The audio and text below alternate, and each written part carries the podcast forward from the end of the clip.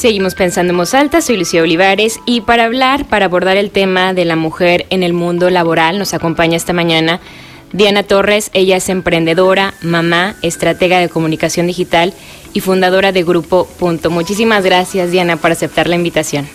Gracias a ti, Lucía, por considerarme una, una voz que pudiera aportar a, a esta discusión que tú sabes que desde las trincheras que puedo pues procuro poner el tema sobre la mesa, así que me siento muy agradecida de, poder sumar a, este debate. Totalmente, porque de hecho el, el tema surgió desde el programa especial que, que, diseñamos para el Día Internacional de la Mujer en Contextos, donde yo preguntaba cómo se vive como mamá emprendedora y todos los roles todos los roles que, que te toca jugar, porque siempre he observado que, que no se busca que tú no buscas un trato distinto por ser mujer, sino muy equiparado.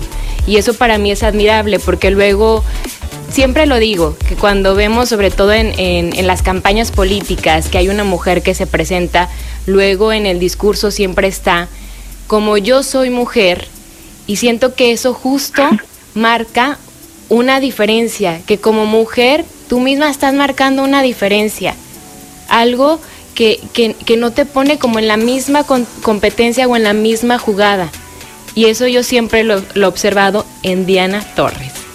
Y, y, justo lo que quiero preguntarte, Diana, es cuáles crees o cuáles son los retos actuales que tú observas para las mujeres en el entorno laboral.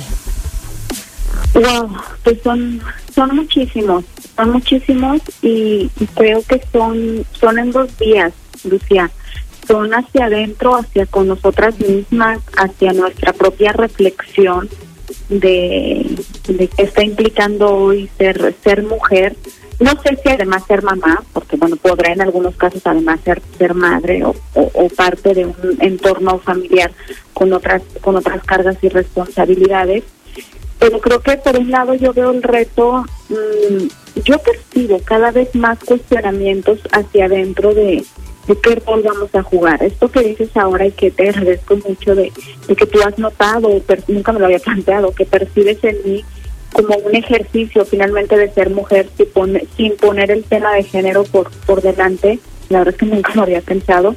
Es cierto, me, me he sentido siempre con la libertad de ocupar un lugar más y de y de buscar y reclamar el espacio que creo que puedo aportar o que me corresponde pero también es cierto que eso no obvia que, que en el fondo sí hay una reflexión sobre que el esfuerzo en muchas ocasiones ha tenido que ser mayor si se compara con el de con el de un varón, ¿no? Nunca tal vez he hecho, yo hablo por mí, un ejercicio consciente de reclamar un espacio por cuota, por ser mujer, pero pero no puedo decir que, que me ha sido igual de fácil que a otros compañeros varones. Eh, sería injusto con mi propia historia y con mi propio esfuerzo eh, decirlo. Eh, entonces creo que sí hay, sí hay un, un reto de, de ay, ¿qué pasa? O sea, reclamo no un espacio por ser mujer, visibilizo o no algo por el hecho de ser mujer.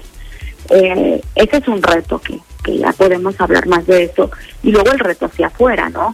Que tiene que ver con reclamo o no ese espacio y cómo lo reclamo.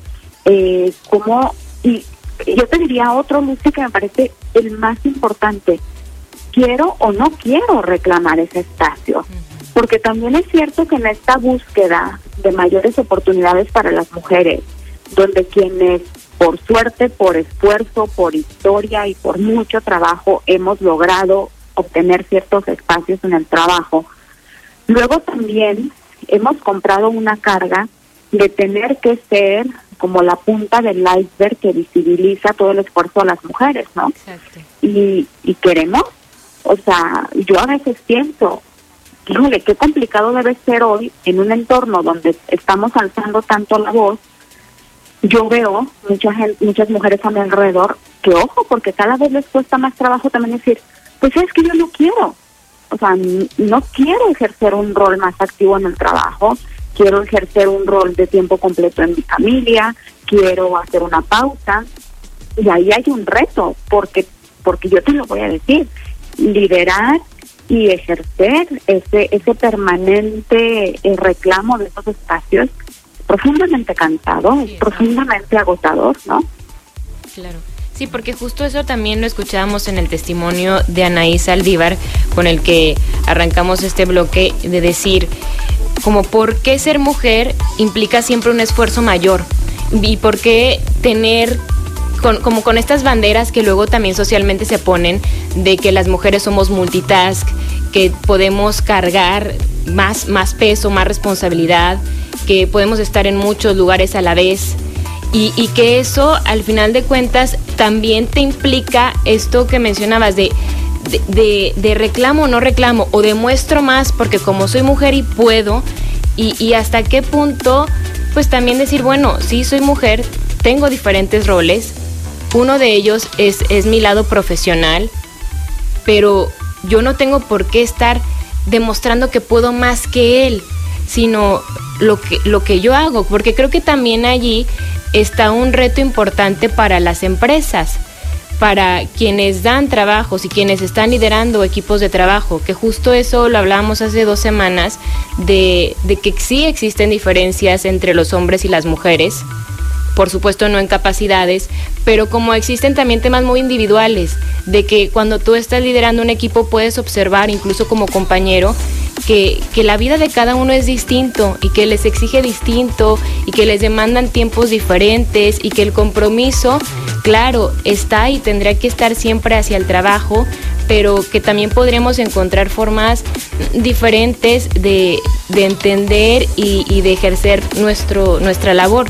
Como líder además, Diana, de un equipo de trabajo, ¿qué cambios has implementado o has, has, querido o has tenido que implementar en las dinámicas laborales para generar como, pues justo esto, mejores, mejor, un mejor ambiente?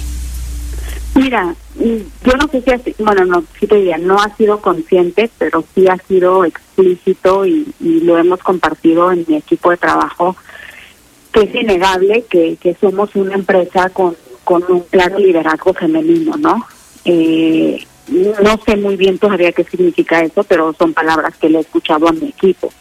Entonces, hay un liderazgo que tiene que ver con, yo te lo diría, por ejemplo, no solo está en el papel, no solo estaba en la oficina cuando íbamos a la oficina en la pared, sino está en el día a día. Nuestro principal valor como empresa es la familia es primero.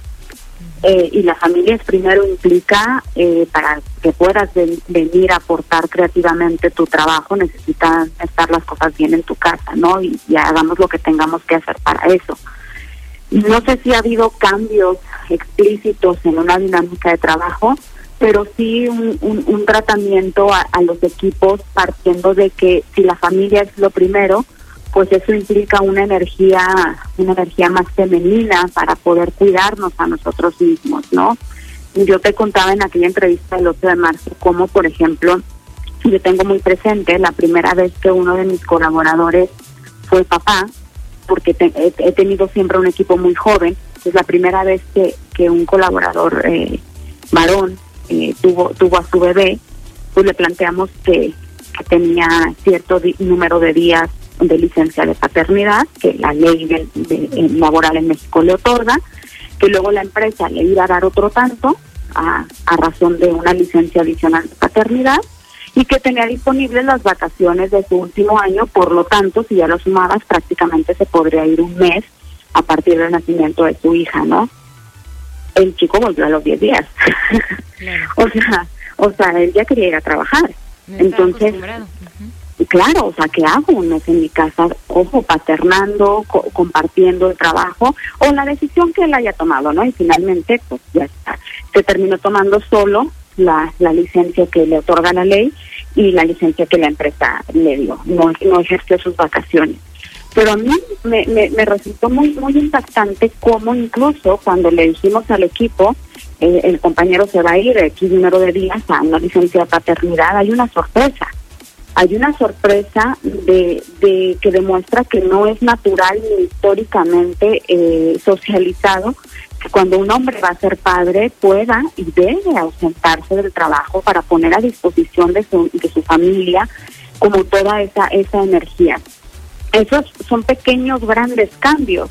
Claro. Pero creo que en el diálogo y en el discurso también está. Fíjate, yo he aprendido, Lucía, también a diferenciar que cuando hablamos de la mujer en el trabajo, no nada más hablamos de quienes de, de, de, nuestro ser mujer, sino en general de la energía femenina en el trabajo, que, que mayoritariamente la aportamos las mujeres, pero que también los varones. Hay una parte de energía femenina que necesitamos que pongan a disposición de los equipos porque es la energía que les permite ser más receptivos, es la energía que les permite luego compartir desde la emoción, es la energía que nos permite luego resolver más, más fácilmente conflictos. Y eso se tiene que discutir, Lucía, se tiene que discutir si vamos a poner a, a, disposición sobre la mesa de nuestros compañeros nuestra energía femenina, porque ojo, esos espacios que las mujeres hemos ganado en el trabajo, hay que decirlo, es ejerciendo una energía masculina. Es decir, lo que hemos avanzado ha sido poniendo por encima de nuestra familia los horarios, la energía, el trabajo, el liderazgo, las órdenes, la potencia, está bien, hay que hacerlo porque históricamente nos está tocando hacerlo. Yo espero que a mi hija le sea profundamente más sencillo y que pueda poner más a disposición, si ella quiere, su energía femenina y no tener que hacer un sobreesfuerzo de una energía tan masculina para poder ganar ciertos espacios. Pero así ha sido y creo que hay que reconocerlo. Claro, y que ahora me parece que la tendencia también, y bueno, es algo en lo que trabajan, en lo que ustedes y el, grupo de trabajo que, que lideras, Diana, están trabajando, es también buscar esta energía femenina, sobre todo en la parte de las redes, para conectar con la gente, que muchas veces, y, y, sí me hace mucho clic, no lo había pensado de esa forma, que cuando las mujeres empezamos a como adherirnos a, a, al, pues, al ámbito laboral, sí es con estas características que también tenemos de las estructuras, del orden, de la organización, de, del análisis, que claro está allí, pero también cómo podemos ir imprimiendo poco a poco pues esta, esta esencia, esta parte empática, esto que conecta, esto que te abre más y creo que ahorita justo es lo que está haciendo que, que diferentes marcas pues abracen o que, lo, o que los clientes también se puedan acercar, ¿no? Como que tenemos, yo percibo esto, una necesidad como de más honestidad, como de más apertura, como de más humanidad. Eso sí. es lo que uh, yo alcanzo a ver y, y, que me parece las, las redes y todas estas estrategias que se están haciendo desde la parte digital también lo están buscando como eres una marca, pero no eres una marca dura, o sea, no eres el logotipo, sino eres esa persona detrás. Tu percepción es completamente correcta, Lucía. Mira, veo dos cosas. Una de las habilidades que más se ha potenciado en el último año y que estoy convencida que va a ser la gran habilidad que las empresas de todos tamaños van a buscar en profesionales, hombres y mujeres, es la capacidad de, de comunicación abierta, es la capacidad de, de ser empático, es la capacidad de escuchar, porque en un entorno tan incierto, en un entorno tan complicado y sobre todo quienes hemos decidido todavía mantenernos trabajando de forma remota, si no tenemos la gran ventaja, que también tiene muchas ventajas del contacto físico, más que nunca necesitamos ser buenos comunicadores. No estamos para leernos el cuerpo, por lo menos hay que ser asertivos con el uso de las palabras en un mensaje o en una videollamada. Pero lo que dices de las marcas es bien interesante. Tú piensa esto. Imagínate una marca que el año pasado, con toda la que nos cayó, asumiera una postura absolutamente empoderada masculina, decir todo va a estar bien y hay que trabajar y hay que hacerlo y vamos, que muchas lo hicieron, ¿eh? Uh -huh. Se me vienen a la mente bastantes marcas que comunicaron desde el poder, desde la energía, desde el hacer, mientras que otras marcas decidieron asumir una postura de una energía mucho más equilibrada y decir, estamos pasando mal, cuentas con nosotros, estamos aquí para cuidarte, tranquilo, todo va a estar bien, que no deja de ser una energía femenina, es la energía maternal, ¿no? Que insisto, la tenemos hombres y mujeres. Y comunicativamente, este poner a disposición de tus clientes, de tus usuarios, una energía de cuidado, una energía de paciencia, ha hecho que muchas marcas sobrevivan. Nosotros acompañamos a marcas todo el año pasado generándole mensajes, por ejemplo, recuerdo donde le mandaban a todos sus clientes un mensaje diciendo, sabemos que no lo estás pasando bien, que necesitas una condición especial de pago, por favor, haznoslo saber. Pero nosotros tampoco la estamos pasando bien, así que por favor, si puedes pagarnos, nos ayudarás a mantener todos los empleos de nuestro equipo.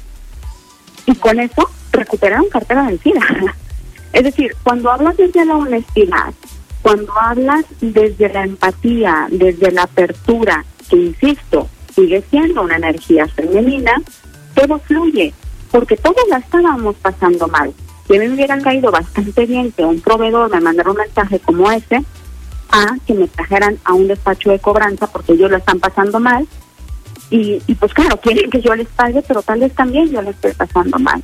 Entonces sí, es cierto que esta energía que aportamos las mujeres, de, yo te hablo ahora desde mi ámbito profesional, que es la comunicación, ayuda mucho, ayuda mucho a abrir canales, a desbloquear conflictos y como a generar lazos más valiosos. Sí lo había alcanzado a detectar así, pero no hacer este análisis o esta diferencia de, de lo que es la energía femenina y la energía masculina que podemos imprimir a, a cualquier proyecto.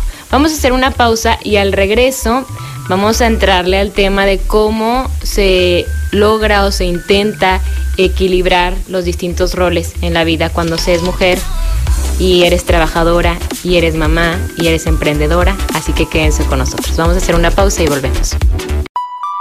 Pensando en voz alta. El ocupar un puesto en el que desde que comenzó la empresa en la que trabajo había sido ocupado por hombres, para mí ha sido un reto enorme pero un reto que siempre le agradezco muchísimo a la vida y a Dios que me puso en el camino, porque me ha hecho crecer como hija, como profesionista, como persona, como compañera de trabajo.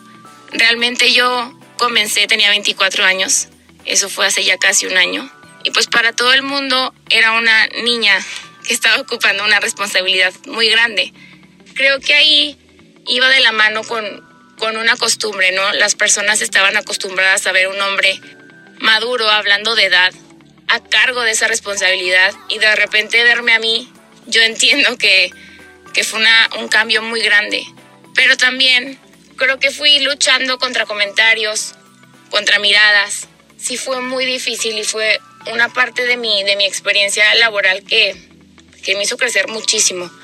La verdad es que fue el reto perfecto, la situación correcta en la que yo me puse a prueba a mí misma para demostrarme a mí misma de lo que era capaz. Claro, en parte también fue demostrarle a los demás que una mujer podía, porque jamás se me hizo algún comentario hacia mi persona como enfrente de mí, pero tú escuchas, ¿no? Yo creo que a veces lo más difícil de, de trabajar es lidiar con las personas, porque muchas de las veces buscan cualquier cosa para demeritar tu trabajo, pero ahí es donde entra las ganas que tú le pongas. Hace algunos años yo escuché una frase, bueno, la leí, que decía, somos lo que hacemos con lo que hicieron de nosotros.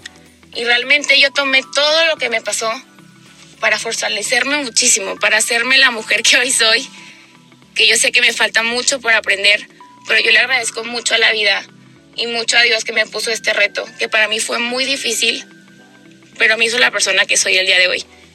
Y yo tomé todas esas malas experiencias porque realmente para mí sí fue muy complicado todo este proceso. Y dije, ¿por qué no? Sí puedo. Y puedo porque tengo las mismas capacidades que un hombre, tengo las mismas habilidades que cualquier otra persona y tengo las aptitudes y las herramientas para a lo mejor mejorar ¿no? esos resultados que alguien más pudo haber dado. En mi trabajo hay muchísimas mujeres increíbles que tú las escuchas o las ves trabajar y te enorgullecen tanto y que realmente deseas en el fondo de tu corazón que la vida le ponga las oportunidades y si no realmente sabes que ellas se las van a abrir y realmente yo estoy muy agradecida y el día de hoy puedo decir que, que todo eso que, que pasé, ese proceso que me tocó vivir, me hizo crecer y estoy segura que todas las mujeres y todos los hombres somos capaces de hacer lo mismo en cualquier lugar. Conversar es compartir ideas, emociones, creencias, pensando en voz alta. Continuamos pensando en voz alta tuve la experiencia de trabajar en distintas empresas de la comarca lagunera. En 2014 llegó una empresa de muebles para oficina y en la entrevista me pregunta el hijo del dueño que si tengo novio o que si está en mis planes casarme. Pues yo le dije que no, porque pues realmente no, no estaba en mis planes. Se da la oportunidad, entró como asistente de dirección, todo iba muy bien, hasta que un día una compañera pues anuncia que está embarazada y mis compañeros bien preocupados empiezan a, a rumorar que qué mala onda, que la iban a correr, pasan como 15 días, un mes, empiezo a tener síntomas de embarazo. Pues sí, estaba embarazada. Entonces, en lugar de estar súper contenta, ya estaba asustada porque tenía miedo de quedarme sin mi trabajo. Lo oculté en la oficina durante dos meses. En mi casa sí sabían y estaban muy contentos. Y al cumplir el tercer mes de embarazo, me da una amenaza de aborto, por lo que pues sí tuve que avisarle al hijo del dueño. Él me dijo que no pasaba nada, que no era una enfermedad, que no me iba a correr, que estuviera tranquila, que tomar el tiempo que yo necesitara. Yo me tomé una semana, regreso a trabajar y me dice un compañero que estaba en el escritorio conmigo que lea un correo que me estaba mandando. Lo abro y veo que estaba mi vacante publicada en distintas páginas de empresas. Me levanto y voy con el hijo del dueño y le digo que qué pasa, que él me había dicho que no me iba a correr y que no pasaba nada. Me contesta muy serio y me dice, eso te dije, pero pues así no me sirves. Estuve ahí durante todo mi embarazo porque no permití que me corrieran, pero cuando regreso de mi incapacidad, pues me corre y la de recursos humanos me dice que era una amenaza, que si yo hacía algo, si los demandaba o algo, pues ellos me iban a, a boletinar y me iba a quedar sin trabajo para siempre. Por eso pues yo no hice nada, no los demandé. Seguimos pensando en voz alta, soy Lucio Olivares y conversamos esta mañana con Diana Torres, emprendedora, mamá, estratega de comunicación digital. Y bueno, Diana, nos decías en el bloque anterior que en tu equipo de trabajo tienen muy claro que lo principal es la familia. Y una de las preguntas que o inquietudes que tienen algunas compañeras cuando les dije que el tema de esta semana sería este, la mujer en el entorno laboral, era cómo ¿Cómo le hacen las mujeres que tienen un puesto directivo o aquellas mujeres que, que, son muy exitosas para conservar su vida profesional? Porque hay este, como este paradigma de que si es una mujer que sobresale, que, que es disciplinada, que es enfocada en lo que quiere lograr en lo profesional, luego se aleja o, o, no, no es capaz como de construir también lazos como afectivos fuertes, es decir, conservar a sus amigas, su familia, el cuidado de sus hijos, que tienes que elegir. Y, y lo mismo que decía en el bloque anterior, yo admiro mucho la congruencia. Si algo admiro de, de, de las personas, es la congruencia. Y, y lo que y este espacio que ahora tenemos todos como abiertos que son las redes sociales para compartir lo que hacemos lo que nos gusta lo que nos disgusta nuestro día a día eh, el trabajo que forma parte de, de, la, de las dos me atrevo a decir pues muy importante el trabajo las reflexiones allí allí vemos a, Diana, a la Diana que, emprende, que piensa, que reflexiona, que comparte, que, está trabajando, pero también la Diana que está al cuidado de su familia. Entonces es como un gran estereotipo que alcanzo a ver y que me, me pidieron mucho que preguntara.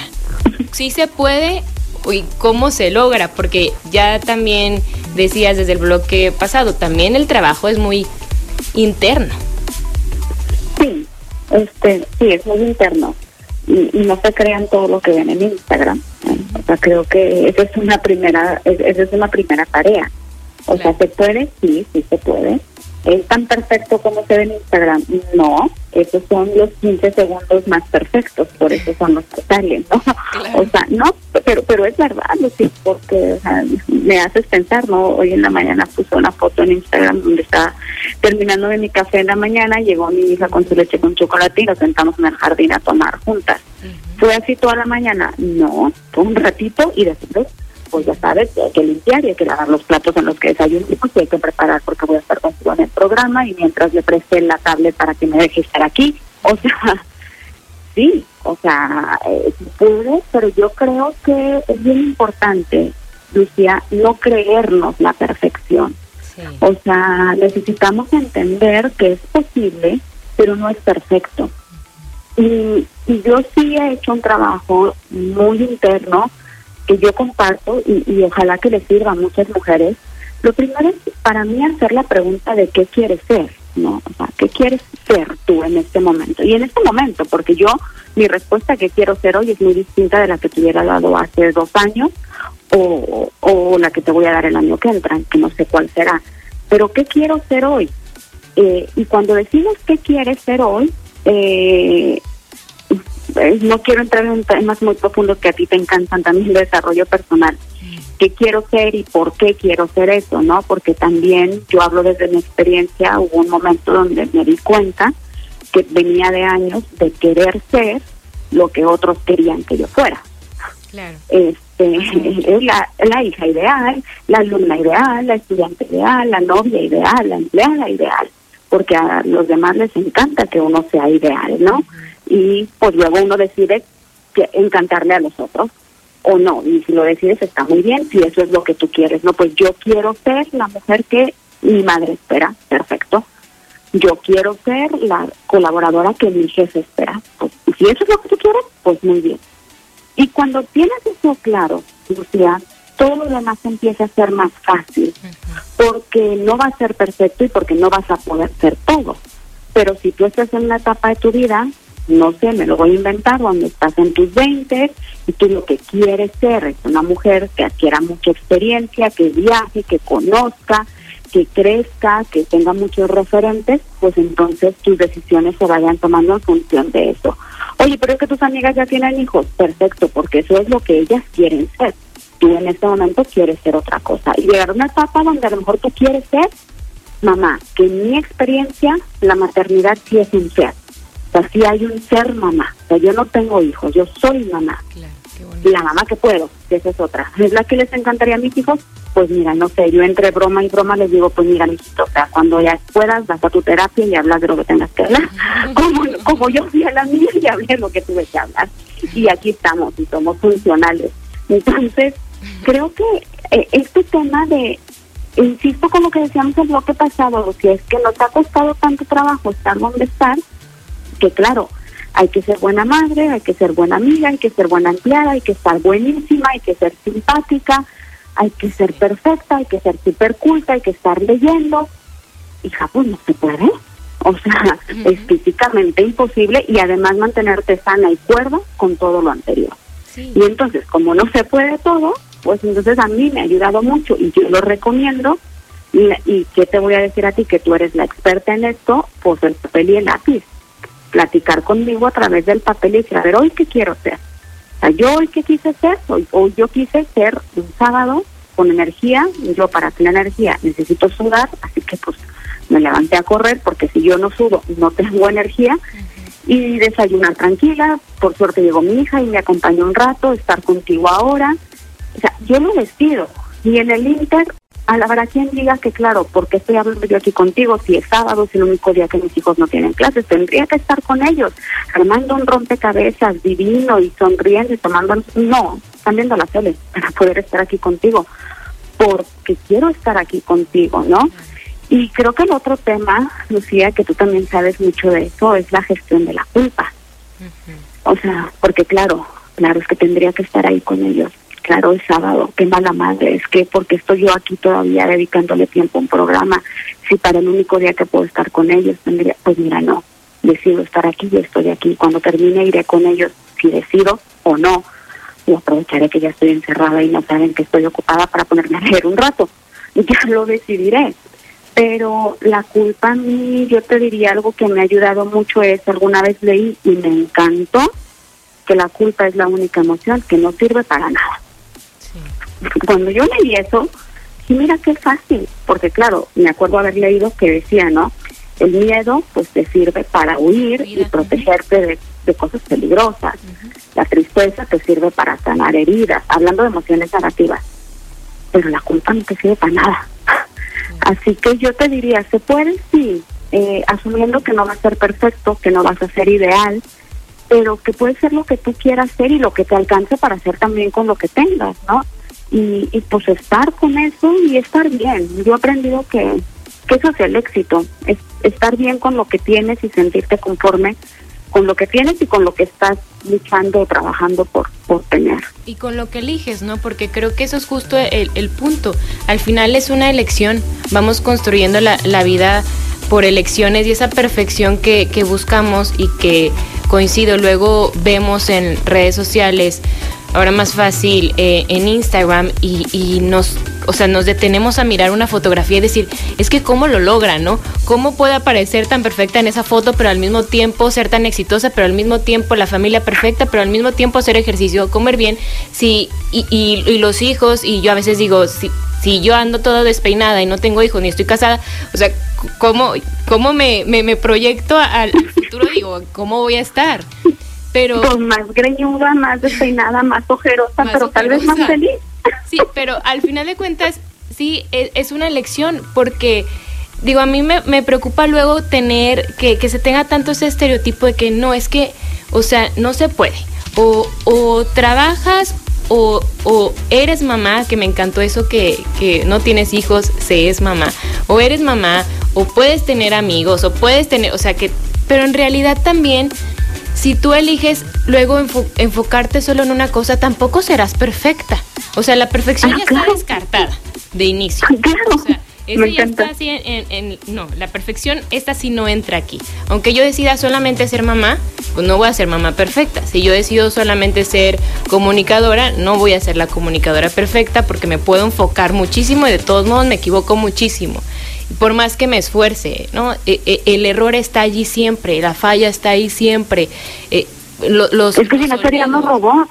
Sí, o sea, Qué aburrido. Están, están ahí, entonces creo que, que sí, el, tema es como elegir y esta pregunta que, que es básica y, y, de verdad es básica, el ¿qué quiero ser?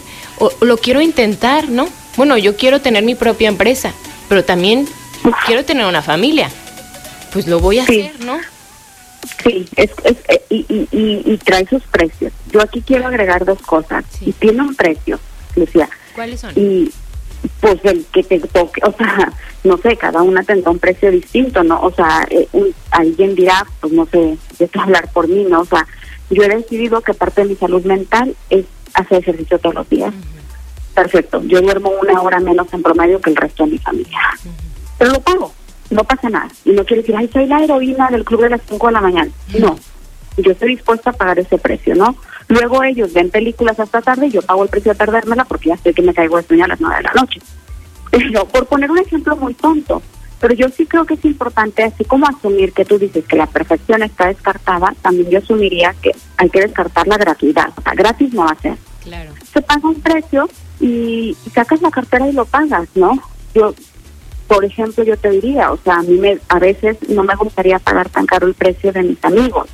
Me gustaría poder ver más de este año, particularmente los he valorado muchísimo porque los extraño con toda el alma, pero incluso prepandemia me, era un precio que me costaba, o sea, no tengo tanto tiempo o tanta energía a veces, o el tiempo que tengo, pues como tampoco estoy tanto con mis hijos, pues prefiero estar con mi familia, entonces, pero se paga, o sea, si yo quiero estar aquí, o sea, pago el precio y no pasa nada. Y ya está, firmas el cheque y lo pagas y dejas de arruinarte sobre si tendría que haber sido distinto.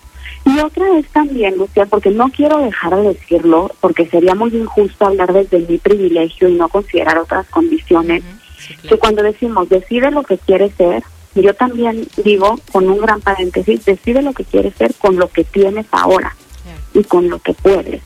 O sea, yo te diría, y repito, sería muy injusto si yo no mencionara que mucho de lo que yo puedo hacer es por dos grandes factores, ¿no? Una, eh, mis padres, yo tengo a mis padres, bueno, tengo a mis padres y a mis abuelos, pero tengo unos padres que son abuelos, son abuelos comprometidos, son abuelos criadores, son sanos, son fuertes, y mis hijos pueden pasar unas horas al día con ellos que a mí me permiten también estar en otras cosas.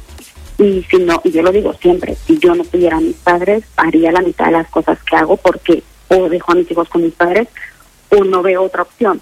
Habrá quien sí vea otras opciones. Y otra, pues hoy comparto mi vida con, un compañero que se asume, también compartimos y creo que estamos juntos, que la familia es primero y no solo hemos decidido compartir nuestra nuestra vida familiar, sino profesional y siendo socios de nuestros proyectos laborales. Entonces, voy, lo sé, claro, ese es un privilegio. O sea, yo te cuento todo esto desde la premisa de tener unos abuelos que pasan mucho tiempo con sus nietos y, una pareja que comparte además mucho tiempo y espacio conmigo y me acompaña en la crianza de los niños y en el tema del trabajo. Y hay que decirlo, por eso es que se pueden hacer ciertas cosas, porque también con los niños dicen, pues, todo bien, pero yo dónde dejo a los niños. Y el último año que no hay guarderías, imagínate. O sea, todo bien, pero a mí mi pareja no me apoya. O yo no cuento con esta red de apoyo. Yo sí diría, a manera de consejo, para, repitiendo la pregunta que me haces anteriormente, ¿se puede? Sí se puede. Si me pidieras fórmulas, no tengo una, pero sí tengo un ingrediente común, red de apoyo. Lo que sí te puedo decir es que sola, pues no, quiero ser categórico y decir que no se puede, pero no me lo imagino cómo. Entonces, se puede sí, pero yo creo que si además le agregamos a, la fórmula una red de apoyo, la que sea, un vecino en el que puedas confiar en cualquier cosa, lo puedas dejar al mismo rato, unos amigos, una empresa, si tú sabes que vas a tener que lidiar con el tema familiar, pues procurar elegir y buscar una empresa que sea una red de apoyo. Hay empresas que puedes considerar parte de, tu red de apoyo y hay empresas que son enemigas de tu red de apoyo, ¿no? Entonces, porque si no, insisto, también sería muy injusto decir, no, claro, tú te lo propones y depende de ti, te levantas a las 5 de la mañana y puedes con todo. No, ahí el precio es mucho más alto, pero podemos trabajar una red de apoyo y, y creo que incluso las redes sociales son parte de nuestra red de apoyo, ¿no? Eh, de qué nos alimentamos, qué leemos, qué vemos, a quién seguimos para sentirnos acompañadas en esta construcción de lo que queremos ser como mujeres y también como profesionistas, quien decida hacerlo. Qué importante esta, esta acotación final de que las condiciones de cada persona, por supuesto, son distintas y que tenemos que hacer comunidad, ¿no? Al final de cuentas, esta, estas redes de apoyo son, son básicas para lograr objetivos que luego son también en común. Me parece que, que, que la gente que, podemos apoyar y de quien nos podemos apoyar también tienen un, un fin que, que, se, que fortalecen en comunidad. Una mujer que trabaja y una mujer que es mamá y alguien que pueda ocuparse de tus hijos mientras tú estás, estás trabajando, es también viéndolo no como que yo te ofrezco un apoyo a ti específicamente, sino que estoy haciendo comunidad y estoy, estoy favoreciendo que, que algo fructífero se, se pueda dar.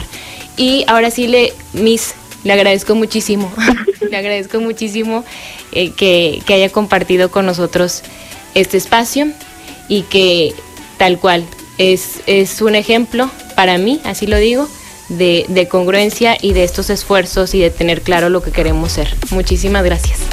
Gracias a ti, Lucía, por invitarme y por permitirme compartir esta experiencia que espero, pues yo te lo diría, lo asumo como mi aportación a construir esa red de apoyo entre mujeres, ¿no? Que, es escuchar, es ver cómo lo, lo hemos hecho, cómo lo seguimos haciendo, porque yo lo hago todos los días, leo, sigo, veo a gente que me puede alimentar esta idea de que es posible y agarro ideas de aquí y de allá.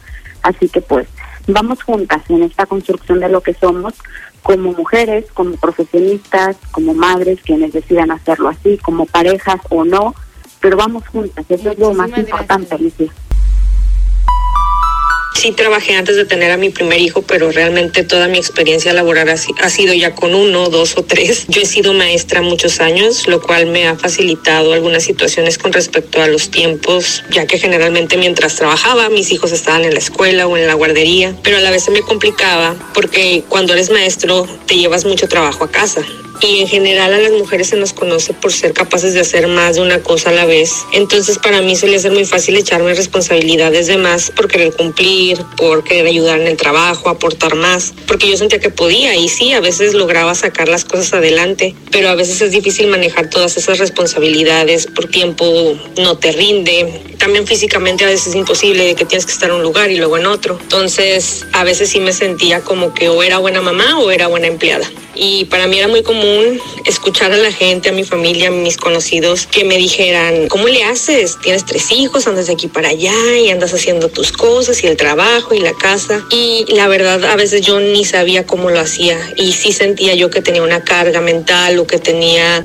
un cansancio. Creo que está padre cuando se te da ser así una persona multitask, que puedes hacer muchas cosas a la vez, pero también debemos decir que no por salud mental. Pero algo que he notado es que también ya las empresas son más accesibles con las mujeres, eh, son menos exigentes, como que más conscientes de las cargas que a veces tenemos como mamás y también se prestan más para ayudar y dar tiempos. Este, yo tengo amigas que, que tienen sus bebés y les dan su hora para la lactancia y ese tipo de cosas, lo cual me parece muy bien. Es común que cuando una mujer se ausenta por su periodo de maternidad, empiecen los cuestionamientos si regresará a trabajar. Pareciera que de pronto se percibe a la trabajadora como un ser débil, incapaz de encontrar un balance en las diferentes esferas de su vida. ¿Cómo le harás con tu bebé? Como si ser madre fuera solo una tarea de la mujer y no de su pareja, su familia o guarderías. Maternar es de todos.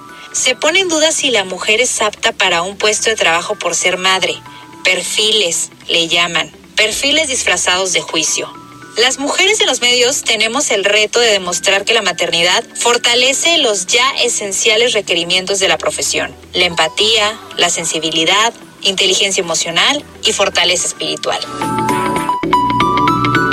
agradecerle muchísimo a todas las personas que sumaron sus experiencias aquí en Pensando en Voz Alta, a Carla Olivares, a Anaí Saldívar, a Amelia que nos está escuchando, a Ángela del Río, todas mujeres trabajadoras y a mí me encantará de verdad que, que, no únicamente tener los testimonios que escuchamos, sino también los suyos, su participación. Y ya saben que espero que esto sirva, que esto suma, que se puedan abrir puertas, ventanas, caminos para todas nosotras, para todos nosotros, porque ya terminamos nuestro mes de la mujer, vamos a irle entrando a más temas, me encantará que, que se sumen, que estén aquí conmigo, que estemos todos juntos. Y ya saben que el lunes se sube el programa al podcast Pensando en Voz Alta con Lucía Olivares. Gracias, gracias a David Pantoja los controles, soy Lucía Olivares, nos escuchamos el lunes con la información.